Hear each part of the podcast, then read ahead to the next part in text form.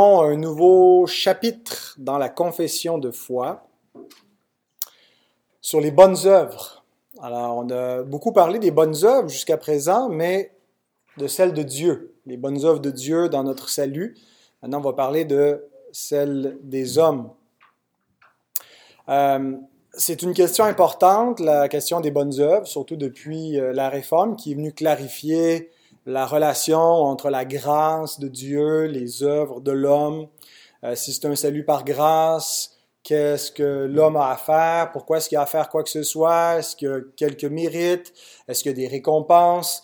Et ainsi de suite. Donc, euh, la réforme a amené beaucoup de clarification au niveau de cette question-là, même c'est un point euh, de, division avec la réponse catholique romaine à la doctrine protestante. Euh, étonnamment, la doctrine des œuvres de l'Église catholique est plus jeune que la doctrine des œuvres chez les protestants parce que leur position sur la justification et sur la place des œuvres dans le salut, leur position officielle, parce qu'il y avait des courants variés euh, avant la réforme, là, des, des courants augustiniens, d'autres plus pélagiens, euh, mais la position officielle de l'Église catholique sur la justification et sur la, la question des bonnes œuvres, ben, c'est le Concile de Trente. Euh, qui, est après donc euh, le, début de la réforme. C'est quoi? C'est 1500, 1540 quelques jusqu'à 1560. Là, je n'ai pas les dates exactes. Euh, alors, on a une doctrine de des, bonnes œuvres qui, est plus ancienne. Euh, personne ne peut nous accuser d'avoir bifurqué de l'orthodoxie parce qu'il n'y avait pas une position euh, nette avant la réforme.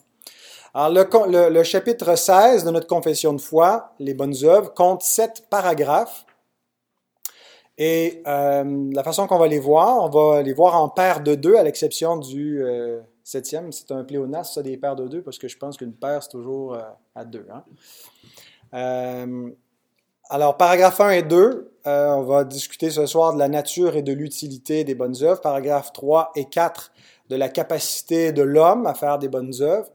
Paragraphe 5 et 6, la valeur des œuvres de l'homme, quelles sont leurs valeurs et est-ce qu'il y a des récompenses? Et le dernier paragraphe, on va discuter des bonnes œuvres, s'il est possible, pour les non-chrétiens. Alors la question à laquelle on va tenter de répondre ce soir, c'est quelles sont les bonnes œuvres et à quoi servent-elles? Et avant d'examiner euh, la réponse détaillée en exposant les deux premiers paragraphes de la confession, voici la réponse courte à cette question. Dieu seul a révélé dans sa parole les œuvres qui sont bonnes et qui doivent être pratiquées en vue du bien commun et la manifestation de sa gloire. Donc, la première chose qu'on doit euh, prendre en considération quand on parle des bonnes œuvres, c'est la norme euh, qu'on a besoin pour identifier quelles sont les bonnes œuvres. Si vous demandez à 100 personnes sur la rue euh, quelles sont des bonnes œuvres, qu'est-ce qui est bien, qu'est-ce que l'homme doit faire, qu'est-ce qui est euh, la vertu, ben, vous allez avoir beaucoup de réponses différentes selon l'opinion de chacun, selon ce que les gens valorisent ou priorisent, selon le système de, de, valeurs ou les croyances qu'ils entretiennent. Euh, alors, il est question d'abord d'une norme. C'est quoi la norme qui détermine les bonnes œuvres? Et le paragraphe 1, euh, avant de détailler les bonnes œuvres, ben, dit ceci. Seules sont œuvres bonnes celles-là que Dieu a commandées dans sa sainte parole, et non pas celles qui sont, sans cette garantie, imaginées par les hommes, soit par un zèle aveugle, soit sous quelque prétexte de bonne intention. Alors ce paragraphe définit les bonnes œuvres positivement et négativement. Positivement, en disant c'est celle que Dieu commande, négativement, ben, c'est tout, ce que Dieu ne commande pas ne peut pas être des bonnes œuvres. Alors positivement d'abord, euh, le prophète Michée nous rappelle que ce qui est exigé de nous pour qu'on le pratique, ce qui sont des bonnes œuvres, que Dieu appelle des bonnes œuvres, ça nous a été révélé Michée ses suites, on t'a fait connaître aux hommes ce qui est bien et ce que l'Éternel demande de toi. C'est que tu pratiques la justice, que tu aimes la miséricorde et que tu marches humblement avec ton Dieu. Alors, pour paraphraser Moïse dans le, Deutéronome, le, commandement n'est pas de l'autre côté de l'océan pour dire qui ira nous le chercher, il n'est pas dans l'abîme pour dire qui descendra pour euh, nous le faire connaître. euh, mais c'est quelque chose qui nous a été révélé, qui est près de nous, dans notre cœur, dans notre bouche. Dieu mis son, ses commandements en nous les faisant connaître euh, et euh, pour qu'on puisse les mettre en pratique.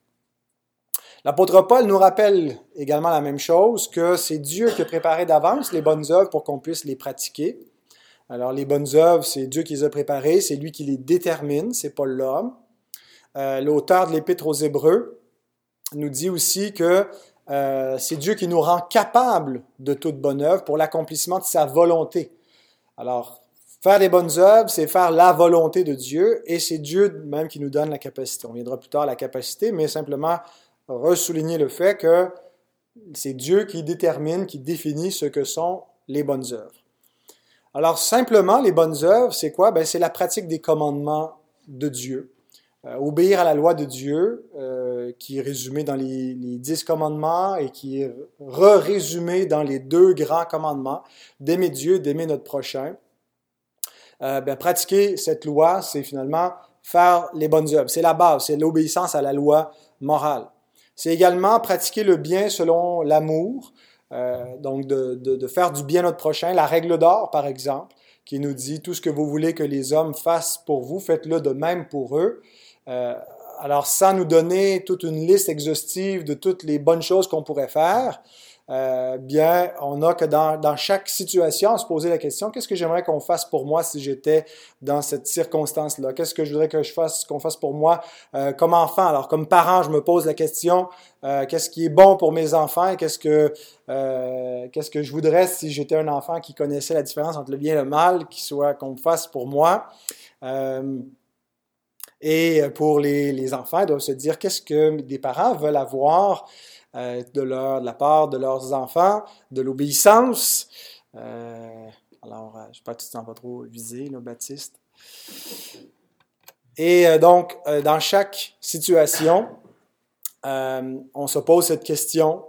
si j'étais malade, comment j'aurais qu'on me traite? Si j'étais bénéficiaire de soins quelque part, si je suis un client, si je suis un employeur, et ainsi de suite. On essaie de se mettre dans les souliers de l'autre et on pratique le bien selon l'amour qui est euh, finalement euh, d'apprendre à aimer notre prochain comme nous-mêmes, d'apprendre à... Euh, l'amour, c'est pas, pas simplement ou ça se réduit pas à une émotion, mais c'est une dynamique d'action. C'est des actions concrètes en, en, action et en vérité. Alors, on doit mettre cela en pratique. C'est ça les bonnes œuvres. les bonnes œuvres incluent également la façon d'adorer Dieu, euh, dans la pratique de la piété, il y a toute la question de comment est-ce qu'on s'approche de Dieu, comment est-ce qu'on lui rend un culte qui est agréable selon sa volonté. Et donc, les œuvres que Dieu veut que nous pratiquions incluent notre adoration euh, individuelle, familiale et ecclésiale, tout particulièrement, qui est régulée par la parole. Euh, et puis, euh, donc, offrir un sacrifice qui est agréable à Dieu, qui est d'une bonne odeur, ben, c'est selon sa parole. C'est pas selon l'imagination des hommes. Euh, selon les préférences de, de, de notre génération, euh, ce que les jeunes veulent ou ce que les vieux veulent, mais c'est ce que Dieu veut. Euh, donc, on, on, on suit des, des, principes dans sa parole. Il y a une liberté dans l'application de ces principes, mais euh, les bonnes œuvres incluent donc les commandements, euh, toute pratique d'œuvres diverses inspirées selon l'amour, l'adoration et le développement d'un caractère pieux et vertueux on est appelé à s'exercer à la piété, euh, à entretenir toutes sortes de vertus en nous, de joindre à la connaissance, euh, la charité, je ne me souviens plus dans quel ordre que Pierre nous présente cela, mais toutes sortes de vertus chrétiennes qui sont donc la pratique de bonnes œuvres.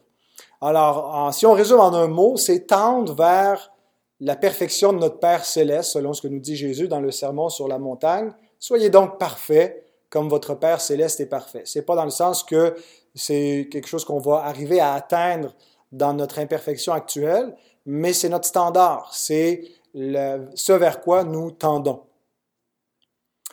Alors ça, c'est la façon qu'on peut le définir positivement, tout ce qui est prescrit dans la parole, tout ce qu'on doit mettre en pratique, ce sont nos bonnes œuvres à mettre en pratique. Mais la confession le définit aussi négativement, pour pas qu'on se méprenne, pour pas qu'on ajoute euh, parce que euh, tout ce que les hommes imaginent comme bien euh, est pas des bonnes œuvres selon le standard divin. Euh, malgré qu'ils peuvent avoir de bonnes intentions, hein, des fois les hommes appellent le bien mal, le mal bien, mais c'est pas toujours parce que ils veulent à point levé s'opposer au commandement de Dieu. Souvent, c'est parce qu'ils les ignorent. Euh, les, hommes entretiennent une série de valeurs. Aujourd'hui, euh, les bonnes œuvres des hommes vont avoir rapport avec euh, l'écologie, vont avoir rapport avec le, bien-être des, animaux ou de soi. Alors, ça va être... Et, et c'est pas nécessairement parce que les, hommes ont de mauvaises intentions, qu'ils adhèrent à des systèmes de croyances qui sont souvent fois des doctrines de démons, mais c'est souvent parce qu'ils ont un zèle mal éclairé. Paul parle ainsi des Juifs de, de, du premier siècle. Dans Romains 10, 2, de, de ses compatriotes, il dit, je leur rends le témoignage qu'ils ont du zèle pour Dieu, mais sans intelligence. Euh, et donc, ils, euh, parce qu'ils sont mal informés, le zèle qu'ils ont pour Dieu ne résulte pas dans des bonnes œuvres que Dieu approuve et qui lui sont agréables, parce qu'ils euh, sont mal éclairés. Et on peut faire donc le parallèle avec beaucoup de personnes aujourd'hui euh, qui, euh, bien qu'ils ont de bonnes intentions, euh, sont mal euh, éclairés dans leur compréhension du bien et du mal. Et conséquemment, ce qu'eux considèrent comme de bonnes œuvres ne peuvent pas être de bonnes œuvres aux yeux de Dieu si elles ne sont pas prescrites par sa parole. Dieu seul est celui qui détermine la norme de ce qui est bien, ce qui est exigé de sa part. Alors que ce soit des actes religieux sans fondement biblique, comme ça a été le cas souvent, ben, c'était le cas au premier siècle euh, de la part du peuple juif, ça a été le cas dans l'histoire de l'Église où on a ajouté des actes, des rituels de, de piété, euh, des pratiques de jeûne ou pratiques de, de toutes sortes d'exercices, des vœux euh, que, que, Dieu n'appelait pas les hommes nécessairement à prendre, euh, qui euh, n'avaient pas un fondement biblique et qui étaient considérés par, la plupart de ces gens-là comme des bonnes œuvres. Si vous demandiez euh, à la veille de la réforme aux chrétiens moyens, puis aux, euh, aux, chrétiens c'est ce qu'étaient les bonnes œuvres, ben, la plupart voyaient comme la, vie monastique, euh, les pratiques, les exercices spirituels d'abstinence et toutes sortes de, pratiques qui pouvaient être faites comme étant ça les bonnes œuvres. C'est ce que Martin Luther pratiquait avant de, de se rendre compte que tout ça c'était c'était complètement vain parce que ça n'avait pas un fondement biblique, c'était pas des commandements divins. Alors que ce soit des actes religieux sans fondement biblique ou que ce soit euh, de chercher une conformité avec les, les dictats de la nouvelle moralité moderne aujourd'hui que euh, il faut pas manger de ci, euh, il faut pas faire ceci, il faut pas faire cela, il faut pas croire ceci, il faut pas voter comme cela, euh, il faut pas juger ci, et ainsi de suite, euh, où on pense qu'en se conformant à, à, toutes ces normes-là, puis les gens font du, euh, en anglais on dit virtue signaling, où est-ce qu'ils démontrent leur vertu sur les réseaux sociaux euh, et, et, en désapprouvant certains comportements en, et en mettant des hashtags ceci, hashtag cela pour montrer qu'on est une bonne personne, euh, bien, tout ça n'a pas de valeur parce que Paul nous dit, tout de suite après avoir euh, dit qu'ils ont un zèle mal éclairé, il dit, ne connaissant pas la justice de Dieu et cherchant à établir leur propre justice, ils ne se sont pas soumis à la justice de Dieu. Donc, quand on ignore la justice de Dieu et qu'on impose notre propre justice, ben, euh, on n'atteint pas le, le, vrai standard de la justice ultime, qui est la justice divine. Euh, et on se croit juste, on se croit bon, on s'approuve peut-être les uns les autres euh, dans chaque système, dans chaque société euh, où, on a une vertu selon les standards humains. Ben, on peut être euh, admis ou euh, banni du groupe, avoir son approbation, sa désapprobation. Mais ultimement, c'est pas ce que les hommes, c'est pas ce que notre génération pense de nous qui compte. C'est Dieu qui a le standard ultime de justice et qui nous dit que quand les hommes cherchent dans leur propre justice, dans leur propre acte, en ignorant la justice de Dieu, ben ils se sont sont pas soumis à la justice de Dieu et ils sont condamnés par cette justice-là en cherchant à établir leurs propres bonnes œuvres. Alors parfois, euh, l'apôtre Paul consent que parfois euh, les pratiques, les préceptes des hommes peuvent avoir l'apparence de la sagesse. En ce qu'il euh, demande le renoncement à soi, euh, une certaine discipline, euh, mais il dit que non seulement ils sont inutiles, mais ils sont souvent pernicieux, parce que quand on prend les préceptes humains et qui ne sont qu'humains, qui n'ont pas une base divine, ben ils finissent par, ces préceptes finissent par s'opposer aux vraies bonnes œuvres que Dieu nous commande. Rappelons-nous euh, cette discussion que Jésus a avec les pharisiens de son temps, euh, qui euh, annulent la parole de Dieu au profit de leur tradition. Jésus leur dit ceci dans Matthieu 15, 5, Matthieu 15, 6 à 9. Vous annulez la parole de Dieu au profit de votre tradition. Hypocrite, Ésaïe a bien prophétisé sur vous quand il a dit Ce peuple m'honore des lèvres, mais son cœur est éloigné de moi. C'est en vain qu'il m'honore en enseignant des préceptes qui sont des commandements d'hommes c'est pas que les hommes sont sans loi. Euh, c'est que soit qu'ils suivent la loi de Dieu ou soit qu'ils suivent la loi des hommes. Et quand on, érige des préceptes humains, et, tout le monde suit des préceptes. Si ce n'est pas les préceptes de Dieu, ça va être les préceptes des hommes, mais c'est non seulement qu'ils sont inutiles pour nous acquérir une vraie justice, mais c'est qu'ils nous sont nuisibles parce qu'ils nous amènent souvent à abolir et à rejeter les vraies bonnes œuvres qu'on doit pratiquer. Puis Isaïe le dit ailleurs autrement, quand il dit qu'il change les ténèbres en lumière, l'amertume en douceur, ils appellent le bien mal et le mal bien. Et on voit, euh, on assiste à un revirement dans notre société euh, de ce qui était jadis vu comme une norme, comme étant bon, qui venait de la tradition judéo-chrétienne, aujourd'hui est vu comme des crimineux, comme un discours intolérant. Euh, et puis, on a vraiment fait un 180 degrés vis-à-vis -vis de la moralité. Euh, donc, Colossiens 2, 20 à 23, Paul dit que si on est mort avec Christ, on est mort au principe élémentaire du monde. Et donc, on ne doit pas euh, se laisser imposer ces préceptes des hommes qui disent ne prends pas, ne goûte pas, ne touche pas euh, les, les, lois des hommes qui ne sont pas la loi de Dieu, une loi qui nous rend libres, tandis que celle des hommes nous rend esclaves. Préceptes qui tous deviennent pernicieux par l'abus, qui ne sont fondés que sur les ordonnances et les doctrines des hommes. Ils ont en vérité une apparence de sagesse en ce qu'ils indiquent un culte volontaire de l'humilité et le mépris du corps, mais cela est sans valeur réelle et ne sert qu'à satisfaire la chair. Donc voilà pour le paragraphe 1 qui nous présente les bonnes œuvres positivement, ce que Dieu commande, négativement, ce que Dieu commande pas. Euh, le paragraphe 2 poursuit la définition des bonnes œuvres en indiquant leur nature et en décrivant la raison ou les raisons pourquoi nous devons les pratiquer.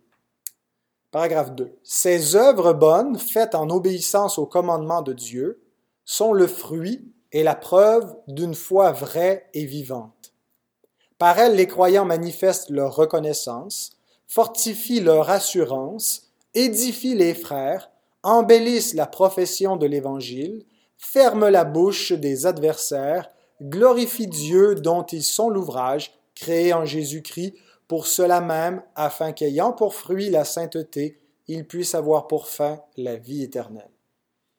Donc tout d'abord, dans la définition de la nature des œuvres, la confession euh, euh, met de l'avant la relation entre la foi et les œuvres en nous rappelant que c'est pas les œuvres qui génèrent la foi, mais c'est le contraire. les œuvres procèdent de la foi. Elles sont le fruit et la démonstration nécessaire d'une vraie foi. Parce qu'on peut avoir juste une profession verbale, euh, d'une allégeance verbale à Jésus-Christ, mais l'Écriture nous dit s'il n'y a pas d'œuvre pour l'accompagner et la démontrer, c'est une foi morte, c'est une profession de foi qui veut rien dire comme, comme les démons qui croient qu'il y a un seul Dieu qui tremble. Et donc, euh, ici nous est rappelé la conception protestante des œuvres, euh, qui est que le croyant est justifié par la foi seule, mais la foi à salut n'est jamais seule puisqu'elle génère toujours de bonnes œuvres.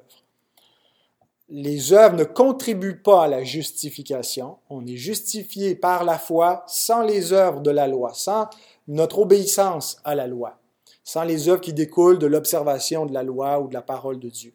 C'est pas ce qui nous justifie. C'est la foi seule et, c'est la justice de Christ qui nous justifie parce qu'elle nous est imputée par le moyen de la foi gratuitement. Mais une vraie foi à salut qui vient d'une œuvre de l'Esprit va produire des œuvres dans la vie qui viennent authentifier cette foi à salut. Donc, les œuvres viennent de la foi, la foi vient de la parole de Dieu et les œuvres euh, forcément, sont des œuvres d'obéissance à la parole de Dieu. Hein. ça, boucle la boucle complètement. Euh, on fait le tour. Les œuvres viennent de la foi, la foi vient de la parole de Dieu, et les œuvres qu'on pratique, c'est les œuvres qui nous sont commandées dans la parole. Maintenant, comme les œuvres, les bonnes œuvres, ne justifient pas, à quoi servent-elles? Si on n'en a pas besoin pour rentrer au ciel, à quoi servent-elles? Bon, en plus de ce que vient d'être dit, qu'elles servent à authentifier euh, la, vraie foi. Mais souvent, on accuse cet évangile de la grâce de rendre les œuvres complètement vaines, voire facultatives.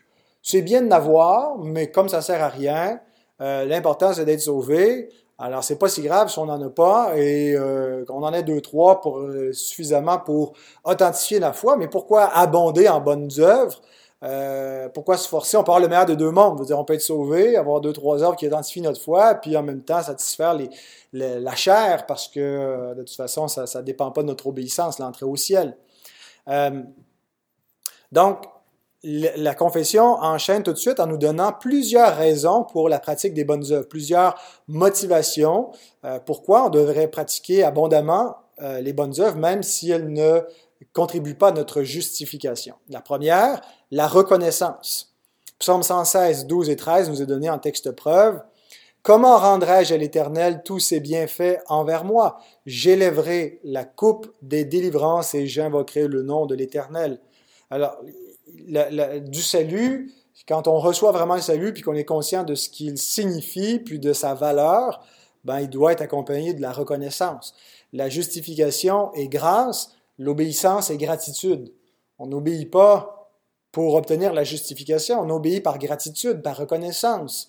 Euh, on démontre qu'on est, qu'on est on n'est pas des enfants ingrats, qu'on est des enfants euh, qui, comprennent la grâce qui nous a été faite. Et en même, la Bible nous montre que c'est impossible de véritablement faire l'expérience de la grâce de Dieu et de demeurer indifférent et ingrat face à cette grâce. Rappelons-nous le serviteur impitoyable qui avait reçu une dette impayable qui avait été remise et qui était incapable de remettre la dette euh, tout à fait décente de son compatriote. Et finalement, qu'est-ce qui arrive? Euh, le, maître l'envoie en prison, puis dit, tu vas payer jusqu'au dernier centime de ce que tu me dois. C'est pas pour montrer que le, pardon de Dieu est conditionnel au nôtre. Ah, c'est dans le contexte où Jésus euh, répond à la question des disciples, combien de fois je vais pardonner à mon frère, puis il, donne l'exemple du pardon avec la dette. Mais le, serviteur impitoyable démontre que son cœur n'a jamais été touché par la grâce, qu'il n'a jamais vraiment reçu le pardon, euh, il n'a pas changé son cœur. Alors, la grâce, quand on en fait l'expérience, quand on la reçoit vraiment, provoque la gratitude. Bien sûr qu'on va être parfois ingrat, parfois euh, on va manquer de reconnaissance envers Dieu. On ne parle pas d'une reconnaissance parfaite euh, et d'une reproduction intacte de la grâce dans tous nos rapports par la suite. Mais c'est impossible que la grâce nous laisse complètement indifférents. Euh, et, qu'elle ne provoque pas en nous la gratitude et la reconnaissance. Hébreu 12, 28 nous dit, Montrons notre reconnaissance en rendant à Dieu un culte qui lui soit agréable avec piété et avec crainte. Et, on le fait parce qu'on a reçu un royaume inébranlable. Et la façon qu'on démontre notre reconnaissance euh, à, Dieu, ben, c'est en lui rendant un culte agréable. Deuxième raison, en plus de la reconnaissance, l'assurance du salut. Euh, 1 Jean 2, 3, si nous gardons ses commandements, nous savons par cela que nous l'avons connu. Un peu plus loin, est-ce que Jean ne dit pas euh, aussi que euh, d'aimer en action et en vérité va susciter de l'assurance euh, en nous? Il dit au chapitre 3, versets 18 et 19, Petits enfants, n'aimons pas en parole et avec la langue, mais en action et en vérité, par là, nous connaîtrons que nous sommes de la vérité et nous rassurerons nos cœurs devant lui. Donc, est-ce que garder les commandements de Dieu, aimer en action en vérité, n'est-ce pas là les bonnes œuvres qu'on doit pratiquer? Et qu'est-ce qu'elles font? Ben, elles produisent l'assurance. Elles nous montrent que nous sommes enfants de Dieu. Elles nous attestent qu'il y a une nature nouvelle en nous. Troisième raison, euh, l'édification et le bon témoignage. Alors, les bonnes œuvres édifient, édifient les autres. euh, sont un encouragement pour l'Église, sont un moyen efficace pour bâtir l'Église. Euh, on est appelé donc à nous édifier pour former une maison spirituelle dans le Seigneur. Et Pierre nous dit, 1 Pierre 4, 8 à 10, avant tout, ayez les uns pour les autres un ardent amour, car l'amour couvre une multitude de péchés. Exercez l'hospitalité les uns envers les autres, sans murmure, comme de bons dispensateurs des diverses grâces de Dieu, que chacun de vous mette au service des autres le don qu'il a reçu. Alors, voyez que pratiquer les bonnes œuvres va provoquer une édification dans l'Église, euh, va faire croître l'amour. Euh, en fait, une Église peut pas être une Église solide, ne peut pas être une Église en santé si on ne pratique pas des bonnes œuvres, si on n'exerce pas la miséricorde, si on ne couvre pas les, péchés les uns des autres par l'amour et le pardon, euh, si on n'entretient pas en fait toutes ces euh, vertus chrétiennes qu'on est appelé à pratiquer dans la parole. Et donc, en plus de l'édification, euh, les œuvres servent à avoir un bon témoignage qui produit un double effet. Le bon témoignage est une et une évangélisation par excellence. Jésus, dans le Sermon sur la montagne, nous rappelle que notre lumière doit luire devant les hommes pour qu'ils voient nos bonnes œuvres et qu'ils glorifient notre Père qui est dans les cieux. Hein, et donc, en voyant les bonnes œuvres, parfois les gens n'écoutent pas le discours, mais quand ils voient euh, l'amour chrétien, hein, ils reconnaissent qu'il y a des disciples du Seigneur, et c'est comme ça que certains viennent à l'Évangile. Euh, et même quand euh, ils ne convertissent pas euh, les hommes, il fait taire les adversaires de, l'Évangile. Les gens n'aiment pas toujours le, discours des chrétiens, ils n'aiment pas la prédication chrétienne, mais quand ils voient les œuvres de charité, quand ils voient euh, la bénévolence et l'amour chrétien, ben ils ont la bouche close. Euh, et, et, et c'est ce que la confession nous rappelle, c'est ce que l'Écriture déclare, 1 Timothée 6.1. Euh, que tous ceux qui sont sous le joug de l'esclavage regardent leur maître comme digne de tout honneur, afin que le nom de Dieu et la doctrine ne soient pas calomniés, hein, qu'ils aient un bon témoignage finalement devant leur maître non chrétien. 1 Pierre 2, 12. Ayez au milieu des païens une bonne conduite, afin que là même où ils vous calomnient, comme si vous étiez des malfaiteurs, ils remarquent vos bonnes œuvres et glorifient Dieu au jour où il les visitera. Puis il dit au verset 15 du même chapitre, c'est par la volonté de Dieu qu'en pratiquant, car c'est la volonté de Dieu qu'en pratiquant le bien, vous réduisiez au silence les hommes ignorants et insensés. Et la raison ultime, après euh, la, reconnaissance, l'assurance du salut, l'édification, le bon témoignage en vue du salut ou en vue de, euh, faire taire les adversaires, la gloire de Dieu, qui est le motif le plus noble de, de, toutes nos, actions en réalité. Euh, on ne pourra pas trouver de motif plus glorieux que de vivre pour la gloire de Dieu. Vivre pour soi-même, c'est vain, euh, ce n'est pas satisfaisant. Vivre pour la gloire de Dieu, c'est ce pour quoi on a été créé, c'est ce qui nous procure un véritable bonheur. Et quand on réalise que, quand, on va travailler, quand on aime notre prochain, euh, qu'on aime nos enfants, notre époux, notre épouse, euh, qu'on sert les autres, qu'on sert dans l'Église, et, et qu'on ne le fait pas pour nous, mais pour la gloire de Dieu, c'est là où on trouve une véritable joie dans tout ce qu'on fait. Euh, quand on le fait pour nous-mêmes, on est souvent frustré, déçu, on n'a pas les loges qu'on voudrait, on n'a pas la reconnaissance. Euh, et, quand on l'a, ben, tout ce qu'on a, on a déjà notre récompense, nous dit le Seigneur. Mais la véritable récompense qui nous rend heureux, c'est de poursuivre la gloire de Dieu. C'est notre raison de vivre, c'est ce qui anoblit notre personne, ça nous donne la raison la plus élevée qui soit d'exister. On existe pour la gloire de Dieu. Et c'est pas juste dans les, grandes choses extraordinaires. Euh, tendons vers euh, entreprendre de grandes choses pour le grand Dieu que nous servons. Mais dans les moindres choses, Paul nous rappelle dans 1 Corinthiens 10, 31, soit donc que vous mangiez, soit que vous buviez, soit que vous fassiez quelque autre chose, faites tout pour la gloire de Dieu les choses les plus banales, les plus insignifiantes, euh, nous poursuivons ultimement la gloire de Dieu. Et c'est le but principal pour lequel on a été racheté. Euh, en tout cas, c'est un des buts, certainement, la manifestation de la gloire de Dieu au travers de nos vies, au travers de nos bonnes œuvres. Il y a un, rayonnement euh, qui manifeste la bonté, la sagesse, la gloire de Dieu, et c'est pourquoi on a été racheté. Éphésiens 2.10, car nous sommes son ouvrage ayant été créé en Jésus-Christ pour de bonnes œuvres que Dieu a préparées d'avance afin que nous les pratiquions. Et Tite 2.14 nous dit, Il s'est donné lui-même pour nous afin de nous racheter de toute iniquité et de se faire un peuple qui lui appartienne, purifié par lui et zélé pour les bonnes œuvres. Il est mort pour se racheter un peuple qui allait être purifié par lui et qui allait être zélé par lui pour pratiquer des bonnes œuvres à la gloire de son Seigneur. Donc il est vrai que les bonnes œuvres ne sont pas la porte d'entrée dans le salut.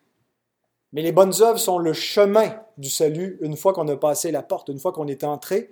Et c'est le chemin qui mène jusqu'au ciel, pas dans le sens que par nos bonnes œuvres, on s'acquiert une place au ciel, mais c'est la route vers le ciel. Et c'est pourquoi la confession conclut euh, en disant, ceux qui ont pour fruit la sainteté ont pour fin la vie éternelle. C'est ce que Paul nous dit dans Romains 6, 22. Euh, quand on manifeste ces bonnes œuvres et le fruit de la sainteté, ben, notre fin, euh, ultimement, là où ça conduit, c'est la vie éternelle. Tandis que ceux qui, qui vivent pour eux-mêmes, qui marchent dans l'iniquité ou dans les œuvres corrompues des hommes, qui ont beau les appeler bonnes, ben, ils n'auront pas pour fin la vie éternelle. Ils ont pour fin la perdition éternelle. Alors que le Seigneur bénisse sa bonne parole.